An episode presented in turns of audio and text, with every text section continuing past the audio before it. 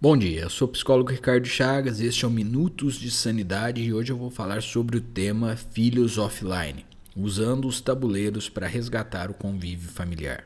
Este podcast foi baseado no livro The Board Game Family Reclaim Your Children from the Screen, da autora Elle Dix. Vou deixar na descrição o link para que você possa comprar o livro, o e-book e lê-lo porque é muito interessante. Se você é pai, você já deve ter se deparado com a cena do seu filho no banco de trás com o celular, voltando da escola você pergunta para ele: "E aí, filho, como foi a escola?" E de repente ele fala: "Ah, meu dia na escola foi bom, foi mais ou menos." Ele te responde até, mas ele está mais concentrado no celular do que na sua fala, do que na conversa que vocês estão tendo ali naquele momento. E você realmente não consegue estabelecer uma conversa significativa com ele. Para que a gente consiga estabelecer conversas significativas com os nossos filhos, a gente precisa de um contexto.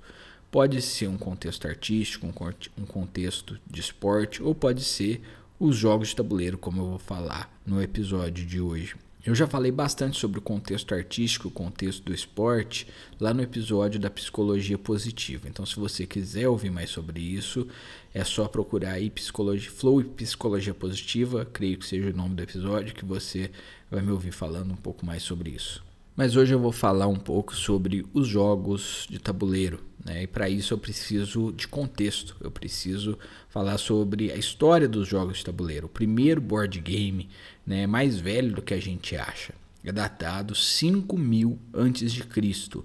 Em várias regiões, principalmente eles acharam isso na Turquia, na Síria, no Iraque, lá no Egito também, né, perto do, do rio Nilo, eles encontraram dados, dados que podem ser rolados, dados de diferentes formas, feito de pedra, feito de madeira e feito de ossos. Então, o pessoal eles faziam isso, ou dadinho de pedra, ou um dadinho que parecia um palitinho, ou um dadinho também de pedra, assim, bem parecido com o que a gente tem hoje. Mas eles já jogavam desde aquela época. E, ao passar dos anos, os jogos de tabuleiro foram ficando cada vez mais sofisticados. E eu vou pular né, esse primeiro jogo só para a gente entender que lá atrás já se jogava jogos de tabuleiro, mas eu vou pular para um outro ano que é muito importante na história do jogo de tabuleiro, 1978, o ano da criação do Oscar do board game, que é o Spiel des Jahres. Né? Eu não sei falar alemão, mas é este o nome dado, que é o jogo que significa jogo do ano. Foi em 1978, com o Spiel des Jahres, que a gente começou a ver os jogos de tabuleiro de forma diferente. Né? A gente começou a ver mais sobre o design, sobre o conceito de jogo, originalidade, né? como que esse jogo poderia ser importante. E vou pular mais um pouco para 1995, quando o Settlers of Catan, né, o colonizador de Catan, o Catan o jogo aqui no Brasil, ele, ele foi lançado lá nos Estados Unidos e foi um dos primeiros jogos europeus, né, do estilo Eurogame, que se popularizou lá nos Estados Unidos. Aqui no Brasil veio um pouco mais tarde, né? A gente começou a jogar jogos de tabuleiro mesmo assim, começou a se popularizar lá em 2014, 2013, quando a Grow trouxe é, o Carcassonne e o Catan também para cá. Bom, você provavelmente nunca deve ter ouvido falar sobre esses jogos mas eu vou deixar alguns links aí para você pesquisar. São jogos, por exemplo, o Catão é um jogo que tem negociação envolvida. Então, é um jogo muito interessante para você jogar com criança, porque ele aprende a negociar, ele aprende habilidades sociais enquanto ele joga um jogo. O Carcassonne, por outra vez, é um jogo que você tem que encaixar tipo um quebra-cabeça que você tem que ir encaixando e fechando áreas, né?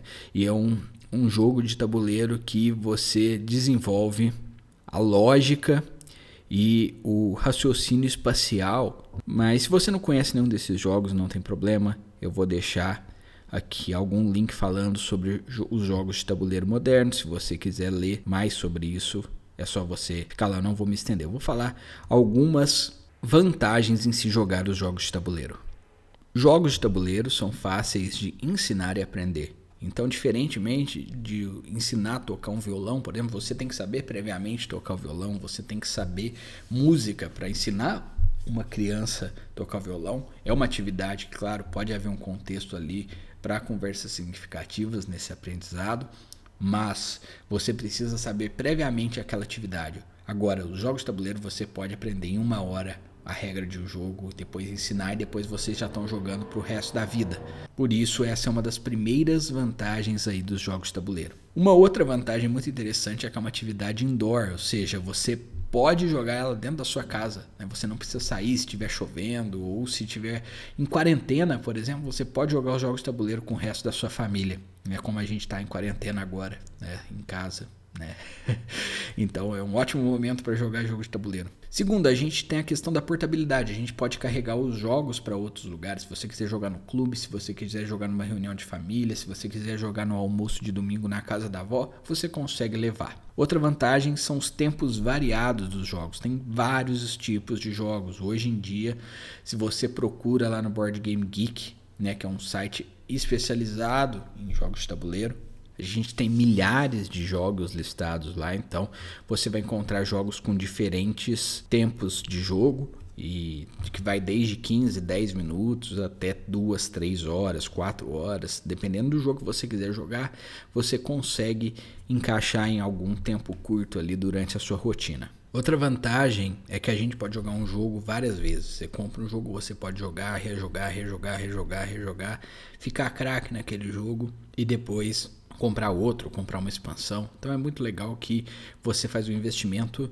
que vai durar muito tempo. É um investimento muito bom, jogo de tabuleiro. Outra vantagem muito grande é que a gente desenvolve relacionamentos. A gente faz muita amizade por conta dos jogos de tabuleiro. Eu jogo eh, jogos de tabuleiro moderno, eu jogo desde 2013. Então, desde então eu fiz muitas amizades e eu posso dizer que meu relacionamento com a minha esposa não seria o mesmo se a gente não jogasse jogos de tabuleiro. Os jogos também têm a vantagem de serem inclusivos. Às vezes você vai jogar com uma pessoa com deficiência física, você consegue, porque você não depende de uma habilidade de destreza. Alguns jogos, sim, né? Se você jogar um jogo com habilidade de destreza, claro que você não consegue jogar, às vezes, com deficiente físico.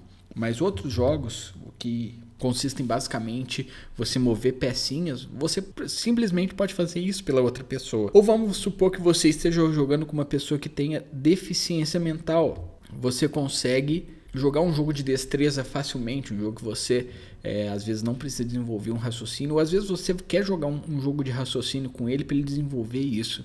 Então, assim, os jogos de tabuleiro são ferramentas incríveis, e além de que desenvolve a memória, habilidades cognitivas, desenvolve a velocidade do nosso processamento mental, desenvolve a nossa lógica, desenvolve razão, desenvolve pensamento crítico, desenvolve raciocínio espacial, desenvolve habilidades verbais e habilidades de comunicação, desenvolve habilidades de resolução de problemas e tomadas de decisão. Isso daqui eu vou falar bastante no próximo episódio. Essa daqui é só a parte 1 sobre os jogos de tabuleiro. Desenvolve a nossa habilidade de competir com limite. E quem joga, claro, faz aumentar consideração e respeito pelas outras pessoas. A gente desenvolve a nossa autocrítica, né? Porque a gente tem sempre aquela questão da melhora da própria performance. A gente foi mal num jogo, depois a gente quer superar aquele recorde, né? E também a gente tem a vantagem da redução do estresse, diminui o estresse jogar jogos de tabuleiro. Pessoal, vou encerrar o episódio aqui. O próximo episódio, a parte 2, vai falar um pouco mais sobre os jogos de tabuleiro e o que os jogos de tabuleiro podem ajudar a gente. E claro, se você estiver precisando de terapia online, entra lá no www.ricardochagasterapiaonline.com.br. E outra notícia, o meu Instagram mudou, não é mais arroba minutos de sanidade, agora é arroba psicólogo Ricardo Chagas. Tá bom? Um grande abraço e até o próximo episódio.